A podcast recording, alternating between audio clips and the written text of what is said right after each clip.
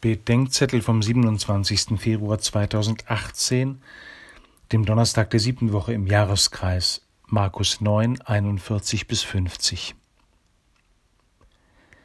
Normalerweise sind die meisten Menschen gegen das Evangelium als bedrohliche Botschaft verständlicherweise allergisch.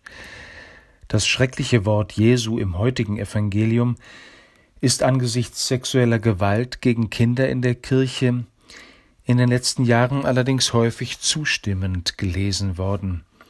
Wer einen von diesen Kleinen, die an mich glauben, zum Bösen verführt, für den wäre es besser, wenn er mit einem Mühlstein um den Hals ins Meer geworfen würde.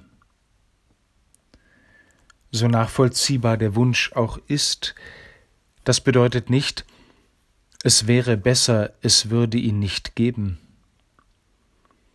Kein Mensch ist ein Irrtum Gottes, der einfach beseitigt werden dürfte, auch der Böseste oder zum Bösesten gewordene nicht, sondern was du getan hast, ist auch für dich selbst schlimmer als qualvoll ersäuft zu werden.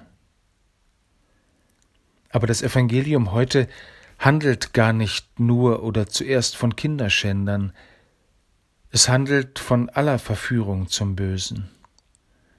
Und es handelt von allen Verführern zu jedem Bösen. Denn auf allen Ebenen wird die Verführung zum Bösen verharmlost, deswegen konnte es so weit kommen.